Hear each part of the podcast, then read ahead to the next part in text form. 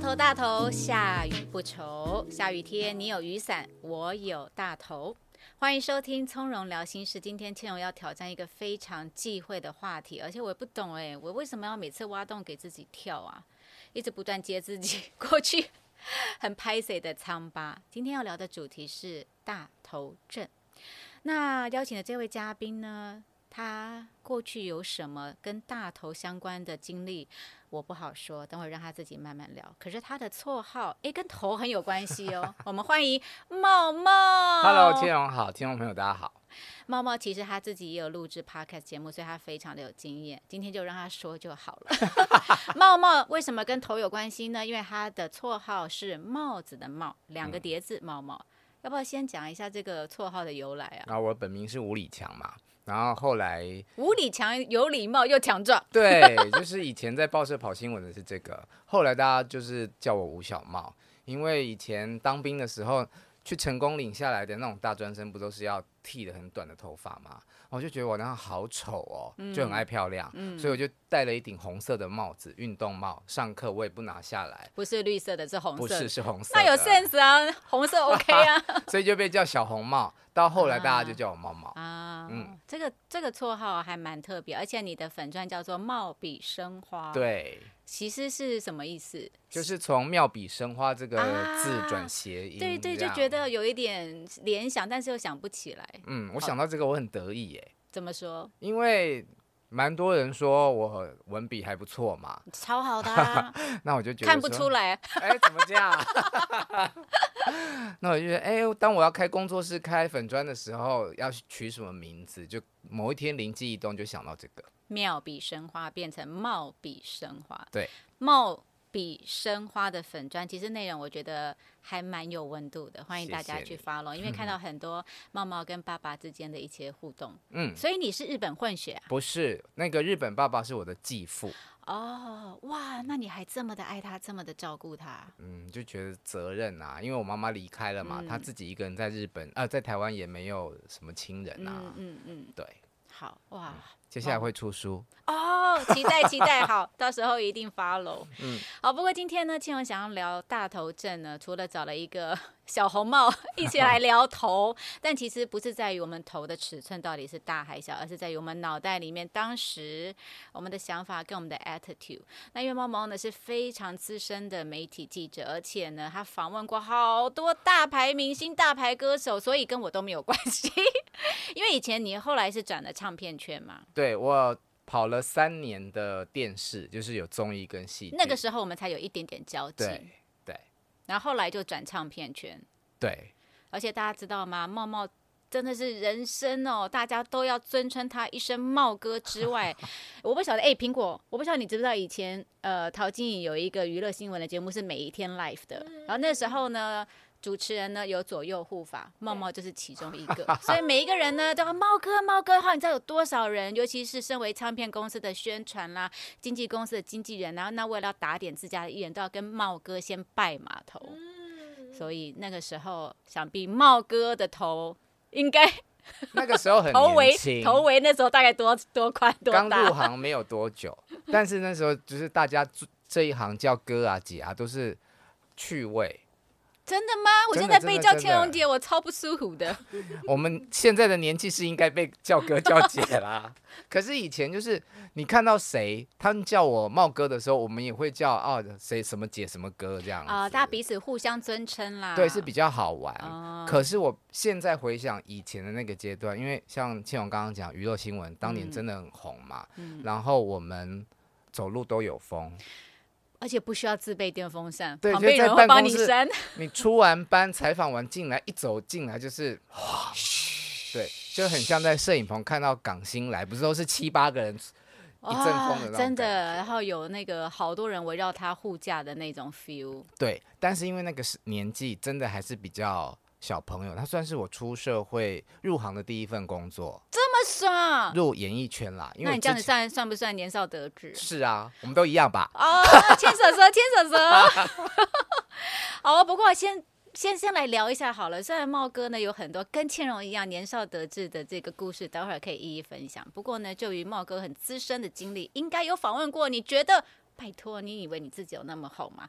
大头症的艺人有没有？不要说我哦，像你刚刚说的，就是因为很多人都觉得我是茂哥，所以他们在我眼中，在我眼前都会乖乖的。都很谦多数的人都是乖的，真的、哦，但也有碰过就是嗯怎样的人，嗯。嗯，我曾经碰过一个男歌手，嗯。然后那时候他要去呃美国举行演唱会，可是当时他跟他的经纪公司发生了一些合约上的纠纷，嗯。所以他出了当时的唯一一张唱片嗯，是不能唱那张专辑的歌的。哦，因为有版权问题，就是经纪公司就不让他唱嘛，嗯。你现在跟我有纠纷，我为什么要让你使用我音乐版权的东西？嗯，合理，对，但是因为他真的很红，对，所以还是有厂商呃主办方邀请他去大陆做呃去美国作秀。嗯。那我们那时候主办方就安排了一个采访通告是练团彩排，有没有？就是演艺圈很容易有这种通告，嗯那我们就去采访他，聊天聊着就问他说：“那你现在这张专辑的歌都不能唱，那你要唱什么歌啊？”嗯，啊很合理呀、你的好奇很合理啊。对，他说不要问这个啦，态度就差不多是这样。哦，踩到他的痛，对，然后因为这个人呢，有很多的大头症的新闻在报纸上嗯，面，你们已经略有所知了。，对，就已经有这样子的印象了。哇，亲身体验过之后，就觉得嗯，大头哦，所以他表示表示他 EQ 很差呀。EQ 很差，所以后来他几乎都没有在台湾的演艺圈发展，然后去好对岸赚了蛮多钱的。我好像大概知道他是谁，前阵子 也有他的新闻。这家伙，嗯、还还蛮有话题的。好，不过其实我也要分享，倩蓉跟茂茂一样，我们年少得志的时候，我的头围也不小哦。我还嗯记得啊、那时候嘛，我在刚做 MTV VJ，然后嗯很多年轻人认识我。嗯然后呢，一整天通告完之后呢，肚子饿，我就去现在的信义区华纳威秀美食街。嗯，那时候我点了一包麦当劳薯条，然后有一个粉丝走过来，那那时候并没有什所谓的手机可以自拍啊、上传自媒，都还没有，都还是很传统，人家拿一张纸跟笔说：“我可以给你签名吗？”的那个年代哦。然后我那时候忙着吃薯条，我就这样很冷淡的看那个粉丝，给他一个很不屑的眼神，说：“我下班了。”你说这种女的是不是有够机车？我真是有够婊啊！以茂哥，以茂茂哥的那个标准来讲，这种我应该比刚刚你讲那个男歌手更过分吧？因为你是对 粉对粉丝丝，我曾经也有访问过另外一个男歌手，呃，跟刚刚讲的那个歌手其实也有一点点关系，他们都是比赛出来的。哎呦，哎提示越来越多。快快快快！然后那个歌手呢，在当年他也是很，他觉得我下班就是下班了，所以他其实有在访问的时候跟我们分享过，说他很讨厌在私人的时间出去吃饭的时候被要签名、被要求合照。对，我在当记者的时候，我觉得哇，你这人也太不可思议了吧！嗯人家是因为喜欢你才做这样，那你虽然你下班了，你帮人家做一点 favor 有什么关系？嗯嗯对嗯嗯但我后来身份转换了之后，我有做过经纪人嘛，嗯我就可以比较明白艺人的心态是什么。对，其实这个是看你的角度是什么。那当然，身为工作人，我会觉得我下了镁光灯，我需要一点 me time 啊，嗯我有这个权利可以在公开场合吃饭。可是对于粉丝的角度，他会觉得说我很喜欢你，我只要求你一个签名或一张照片，那你这样对我，我很受伤。嗯，那像前两天我看到，哎，这个应该是 super star 了吧，Taylor Swift。嗯，他不是全球横扫几几十亿的这个票房的演唱会，然后当他离开呃活动现场的时候，也是很多保镖围绕着他，但其中有一位粉丝已经等他几个小时了，然后呢，他就要给他签名，然后 Taylor Swift 就当下很匆忙走过他的时候，他已经走了好像三步还是五步远，然后突然一个回神，他想说，哎。刚好像有一个粉丝在等我，他还特别走回去说：“你是要签名吗？要拍照吗？”然后这个举动就上报纸。那当然就替这个公众人物的形象很加分。可是你至少你就想一个小小暖心的举动，对于那个粉丝来讲是多么大的爱。对啊，你看你以前在 MTV 台的时候，应该也有访问过很多好莱坞艺人吧？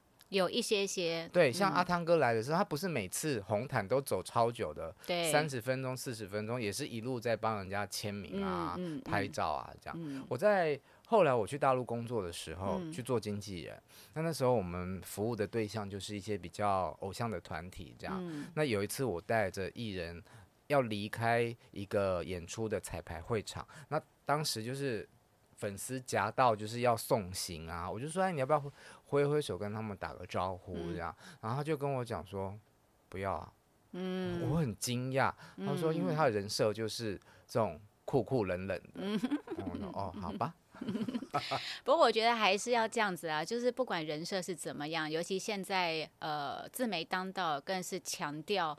公众人物要展现亲和力的年代、很不一样，跟以前有那种神秘感啊，很遥远。我觉得现在已经不是这样了，所以嗯我觉得过去的我当然很无知、很白目嘛，然后也很大头。但是现在的我，如果有人要跟我自拍啊或干嘛，我一定会超开心的。然后而且我跟你讲，我的回忆一定会超热情。所以如果听到今天我的内容的朋友们，如果下次要找倩友自拍，Don't be shy，just come over baby。素颜的话也可以吗？没关系，用我的手机拍，我修图完之后再 AirDrop 给他，我都想好配套了。好，那来问问茂哥，就是你觉得何谓大头症？到底这个 definition 这个定义是什么？有些有些已经是 superstar，他大头，我觉得应该的、合理的，Superstar 大头合理吗？但是反而 superstar 更不会大头，更让你觉得很 down to earth，脚真踏实的，地。真的，就是嗯当你越大牌的时候，他们反而越谦虚，越谦虚的人反而越容易成为大牌。嗯那什么叫做大头症？对我来说，就是没有礼貌啊，目中无人啊。嗯那从记者的角度，可能就、呃，在访问对答的时候，你如果是带着呃有心房的来做这个访问，或者是你是带着应付交差了事的，你感觉得出来感觉得出来啊。哦？其实你可能年轻的时候比较不会判断，到有资历了之后，你其实很容易判断这个人对你是不是很真心的在在。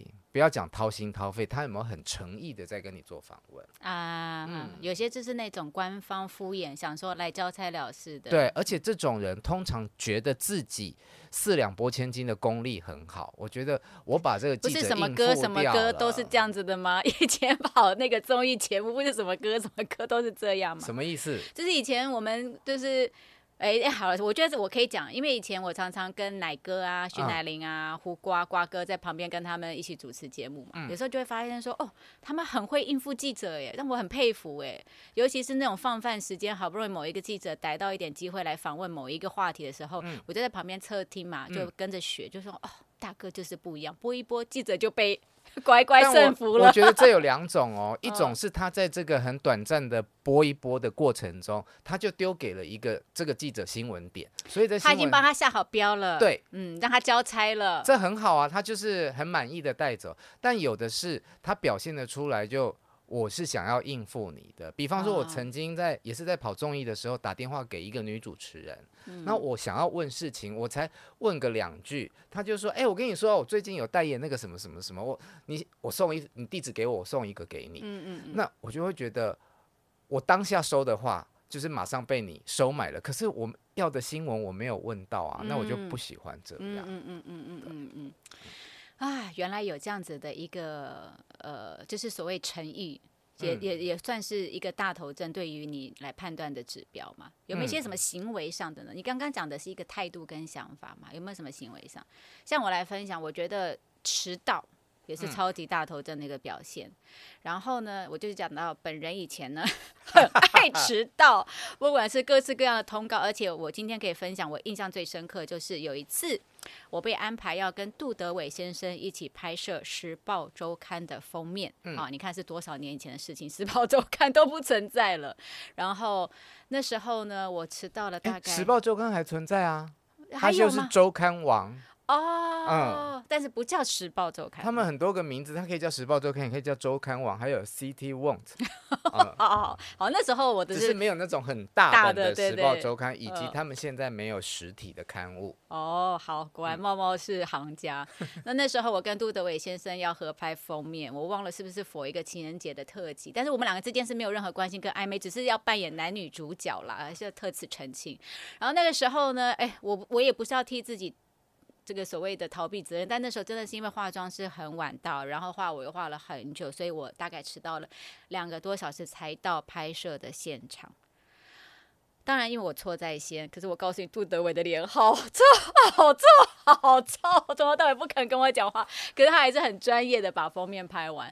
然后我后事后回想，我就觉得说，我怎么可以糟糕成这个样子？事后是多事后，就其实当下是自己蛮蛮，因为毕竟就是当下自己蛮软脚的，因为理亏嘛，然后加上杜德伟很高知名度，也算是港星嘛，对呀、哈那到现在哦，我就会想说，如果日常生活当中我跟朋友约会，第一我会不会迟到？嗯，啊，朋友会不会迟到？我跟你讲，我的生命当中真的就有一位曾经跟我很要好的女朋友，但是她真的太爱迟到了。嗯，她有一次我们很多人，她迟到了很晚，但是对我来讲，我跟大家约一点到三点，那后面三点半就有我要安排的事情，嗯那她可能是两点四十五到。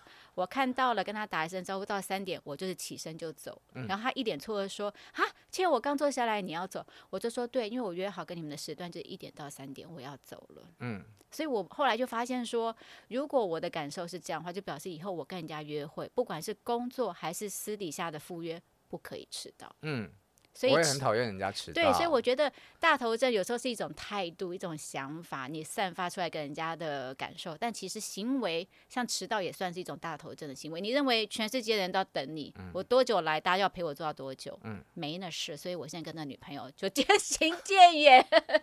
好，我也有一个跟迟到有关的事情可以分享。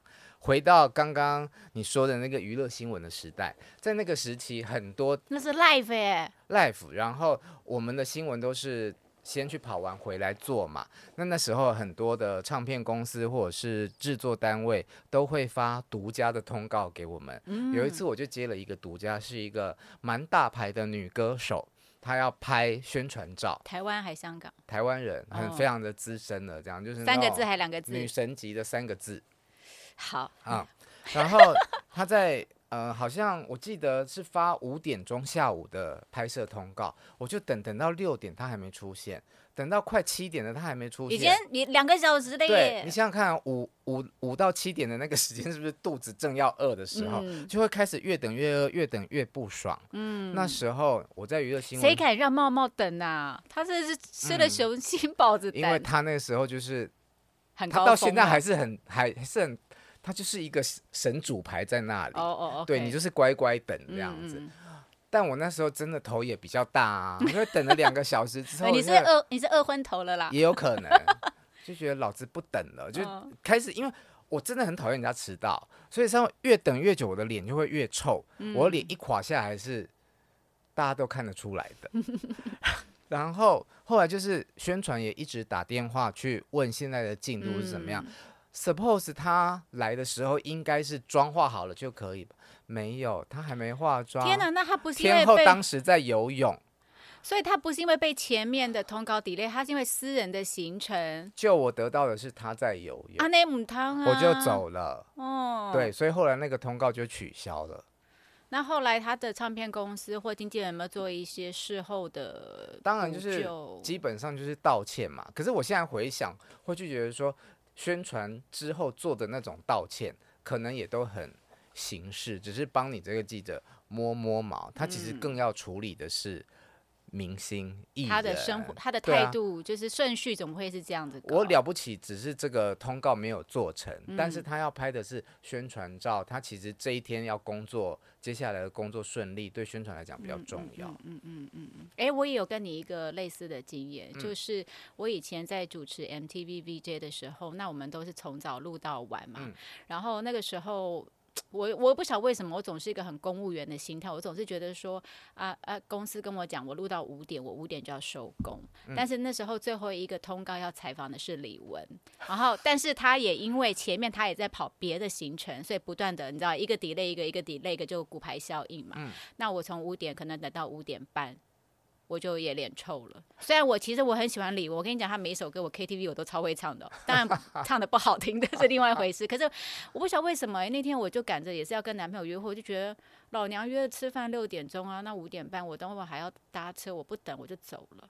对呀、然后但是就是会 delay 人家真的很讨厌。但是我觉得并不是因为李玟的这个事情我要讲他大头症，no，是我的那个时候我有多大头症，我以为我的时间更重要，然后你知道我错失了两个大好机会，就是因为李文宪不在了嘛，嗯所以我一直想到这个事情，我觉得说如果能够多一次采访他的机会，我那次没有先走的话，嗯。也许我跟他的对他的认识。对这个人的了解会更深刻，这是一点。嗯，然后再来呢，那时候我主持 MTV 大概将近五年的时间，然后就是钱多事少离家近嘛，然后又年轻，但是因为我那次的表现，我就没有拿到隔年的续约，所以我也哦丢掉了这个 MTV 的主持棒，我一直都没有跟任何人讲，所以你看那时候就是大头阵。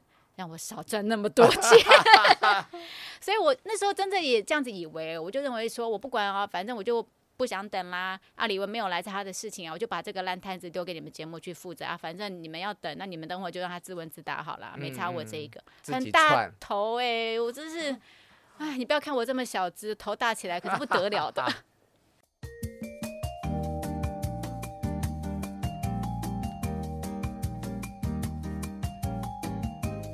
管是在呃，身为记者访问艺人，或者是身为艺人，我们在面临各样的呃情况，都难免有不小心大头症，或者是以前大头症不自知的时候。嗯，可是，在日常生活，特别是在职场上，可能有些人也有大头症哦。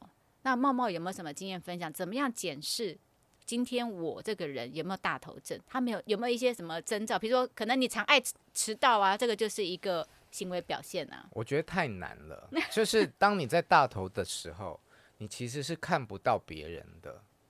目中无人，嗯，所以通常你会意识到自己有大头症，或者是你会开回头开始检讨自己有没有这样的情况的时候，通常是在你跌了一跤之后。已经被敲头了。对，嗯嗯嗯嗯。那被敲头的这个经验，你有什么自身的心灵层面要分享吗？因为我们再来牵手手。先讲我的经历好了，就是我后来我做了二十年记者之后，我觉得嗯，这个工作可以告一个段落了，所以我就去大陆发展。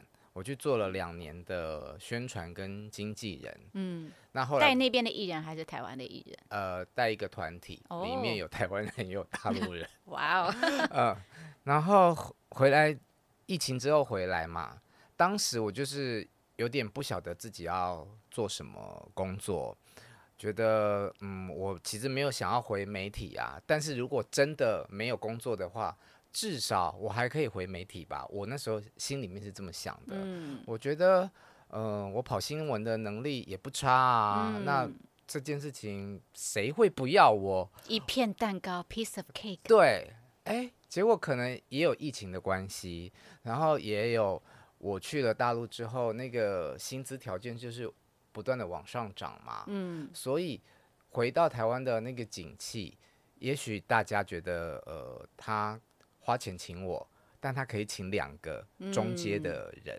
你那时候在大陆拿的是人民币，回到台湾一样的数字，但是是台币。没。有没有没有，当然没有这么夸张啦，啊、你就是从大陆的薪水去想说啊，那没关系，我减薪。当贵一啊点点。对，就是那还是没有啊，所以我就一嗯直这样等等等，就大概有一年到一年还是一年半的时间，我是处于工作接案很零星的失业状态，然后我有房贷，然后整个人除了你会担心没有钱之外，就是嗯整个人就是很像一滩那个烂泥，就是这样摊着，你很不知所措。嗯，然后会开始去想自己以前跟这个行业的关系，难道那些曾经对我啊割来割去的，或者是称赞你很会写文章、很会跑新闻的人，人都 lucky doy 啊。，对，都是假的吗？我以前建立的嗯这些关系都是假的吗？为什么都没有人来帮助我？所以曾经有很很怨叹的时候，嗯对，那在那个时期，你才会去开始去想说，哎，以前的任何你觉得的丰功伟业，或者是别嗯人对你的夸奖赞美，是不是真的？就是会自己从心里面去去问自己的，也是。所以那个时候会不会，当你夜深人静，就像你有很多不解、问号、埋怨的时候，是不是人生跑马灯，很多画面？没有夜深人静的时候，通常我都已经在酒精里面了。哦，我是白天就开喝了，不需要等 那个月亮出来。所以呃。或或者是像我啦，就是我也是因为阿帕奇踢到铁板嘛，嗯，那当然也是有面临过长时间空窗期，工作没有起色啊，或者是就像你讲，很多哎那时候跟我好来好去的人，尤其是某一些爱跑趴的这个贵妇啊，名名媛怎么都不见了，好像怎么把我变成鬼见愁，都避我而远之。我就发现，哎，怎么以前锦上添花的人都不会来雪中送炭啊？嗯，那你那时候会觉得？很没有面子，很丢脸吗？在失去这些，我觉得心心情要调试之外，但是同样的，我也会安慰自己说啊，原来患难见真情，你终于明白，当你很落魄，或者是我不再光鲜亮丽的时候。真正留在身边的人才是好朋友。嗯，同样也提醒自己，就是我不要当锦上添花的人，我永远要当那个雪中送炭的人。不过，同样的也会不断的反思说，哦，以前当我在高处，或者是当我在得意走路有风的时候，我那个大头表现出来的行为，或者是目中无人，或者是讲话，哎，我跟你讲，我这个人讲话很直，但是完全不在乎别人感受的时候。哦，那个头真的大的有够离谱。对，好像你以为这句话就可以帮你的所有的大头症行为合理化，其实不行。对，还是要感同身受，尤其我觉得同理心非常的重要。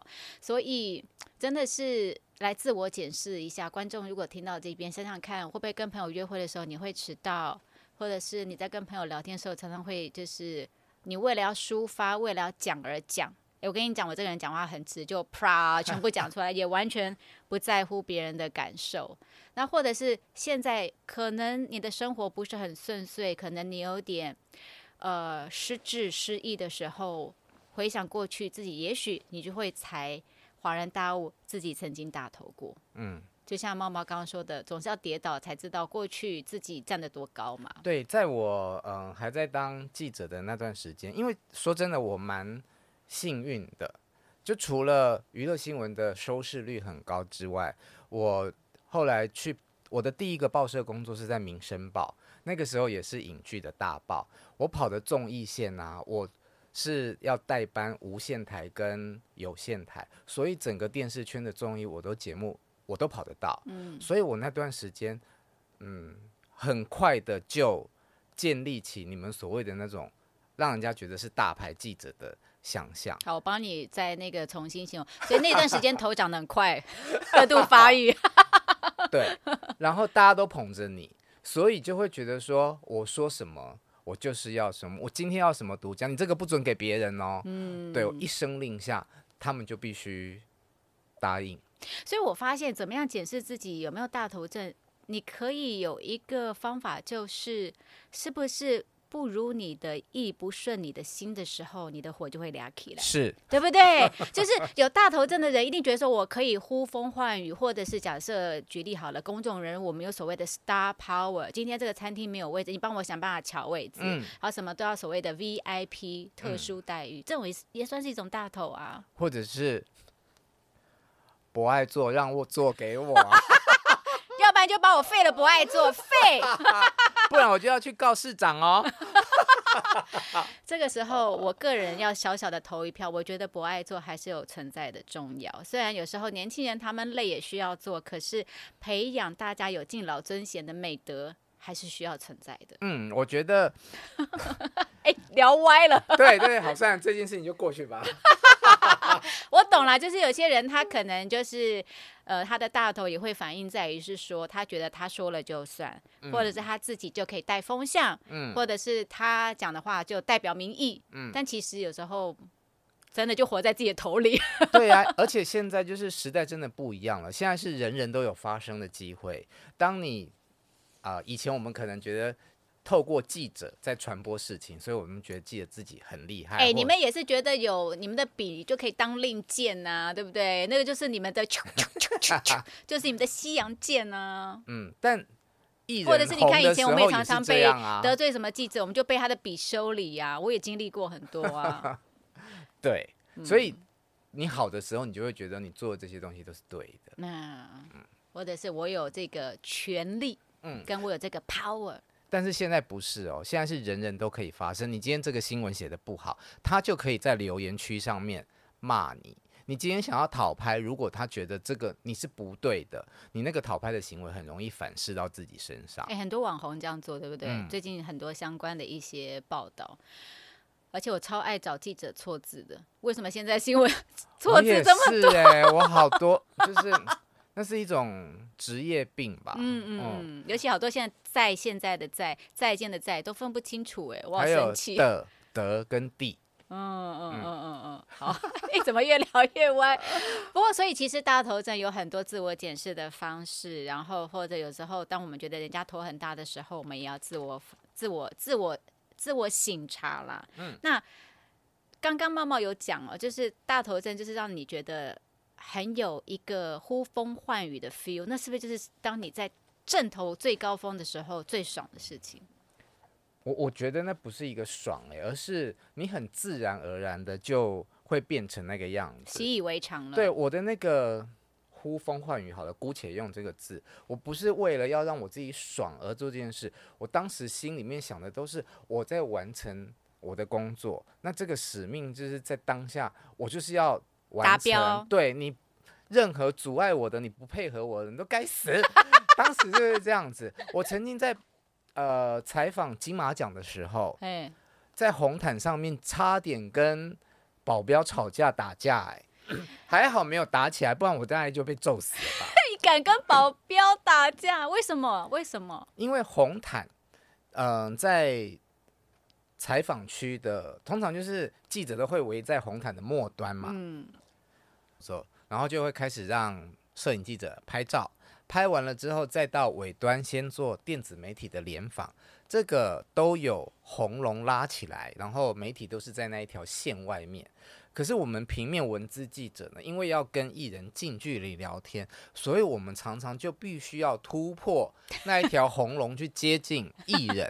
可是保镖就觉得你不可以进来，这是他的工作对。，但是我们的工作就会觉得他你这安排很烂呐、你这样我们怎么跟艺人聊天，怎么访问啊？你要交差，不然你来啊，这样子。嗯嗯然后就是我要进去，他不让我进去，然后就会有这种冲突发生。嗯那在当年年少最气盛的时候，就是头最大的时候吗？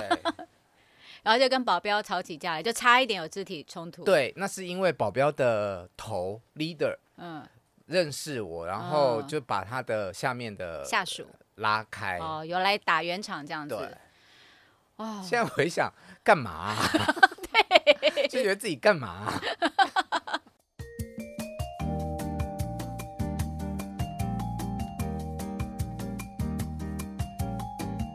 那我们周遭如果有一些这种大头宝宝的朋友，我们该怎么办？像我有一票贵妇朋友，每一次几乎两个月我们要聚餐一次，但是每一次的聚餐都好痛苦，因为这些贵妇一个人还好，但是所有的贵妇凑在一起的时候，吃饭一定要包厢，然后也不能不能吃路边摊，然后如果要包厢的话，又不想要餐厅收 低消，然后最好自己可以带酒，不要算开瓶费，然后最好就是有什么菜这些都好重要哦。是 not on the menu，最好是有芡蓉沙拉、芡蓉面、芡蓉特调这样子，嗯好累哦，呃我怎么办啊？如果生命当中有这些大头宝宝朋友，我觉得处理方式对我来说不一样。如果是很好的朋友，是可以开玩笑的，就会在当下吐槽他一下，用一种比较玩笑式的嘲讽去提醒他。嗯如果你们够熟的话，对方应该是可以听得出来。嗯然后有一些，比方说我现在还是常常会跟媒体记者有一些互动，因为我现在变成了需要服务他们的公关。嗯，角色反过来了之后，我就可以去看出哦，谁可能有我以前的正头。嗯，对，那但我通常不会讲了，我就是会会心一笑笑的看着，就是嗯，有一天你会知道。你给他一个眼神，哥懂你。好啊，今天非常谢谢猫猫接受我们的采访。那要不要在我们节目的尾声，给一些也许他曾经很大头，但他现在也因为踢到了一些生命当中的铁板，他头缩小了，可能他还在一个失意当中，可以给他们一些鼓励的。我觉得，嗯，人生对我来说就是都是阶段性的时间。嗯，那你每一个阶段回头去看上一个阶段的时候，常常就会觉得说，嗯，我当初为什么要这样，或者去思考说，呃，我现在可以用不同的角度来看这些事情，这个成长是很好的。所以，当你在低潮、在困惑的时候，不用着急。就像，呃，我现在很爱讲一句话，就是说，你如果跌倒了。你就先赖着没有关系，等到你躺舒服了，你想起来了，你再起来，然后你往前走，你继续走着走着，有一天你就会回头看，你就发现就不一样了。嗯，做好准备，再慢慢的站起来，不要急于一时。当你很急的时候，你反而就会越起不来，越踉跄。嗯嗯。我有一次去教会做见证，然后呃，那位教会的牧师很爱开玩笑，但他这玩笑还开得我刻骨铭心。他说：“今天我要介绍一位呃李倩蓉，她不是狐狸精，她是螃蟹精。因为以前我认识她，她都是横着走，然后螃蟹的眼睛是长在上面，所以很目中无人。但她现在有了信仰不一样了，巴拉巴拉巴拉。她虽然好像是在偶漏我，但是我想说啊。”以前你们这些人看我都觉得我是螃蟹 精，所以我觉得今天在分享这个大头症，我觉得不是在于过去我的大头有多么得意，还是有多么的不应该，而是都是因为经过了这些经历，嗯，我们学习如何更谦卑自己，更同理他人，而且懂得用不同的视角去看一件事情，然后也借此。让我们的人，这个人，我可以变得更有爱，嗯，更有温度，嗯，就好像那些好莱坞巨星，当他不大头，他很脚踏实地的时候，你就觉得哇，他好温暖哦。嗯，如果今天我们还在那个大头的症状里面，其实就不会有这一集节目啊，因为我们根本意识不到这些事情。哎，搞不好有时候。哎，不一定哦，有时候我的头还是会突然 噗像气球吹起来，有时候又会缩下去。我是很能够应变，能屈能伸。好，非常谢谢猫猫今天接受我们的采访，也祝福你新书一切顺利。好的，谢谢，拜拜。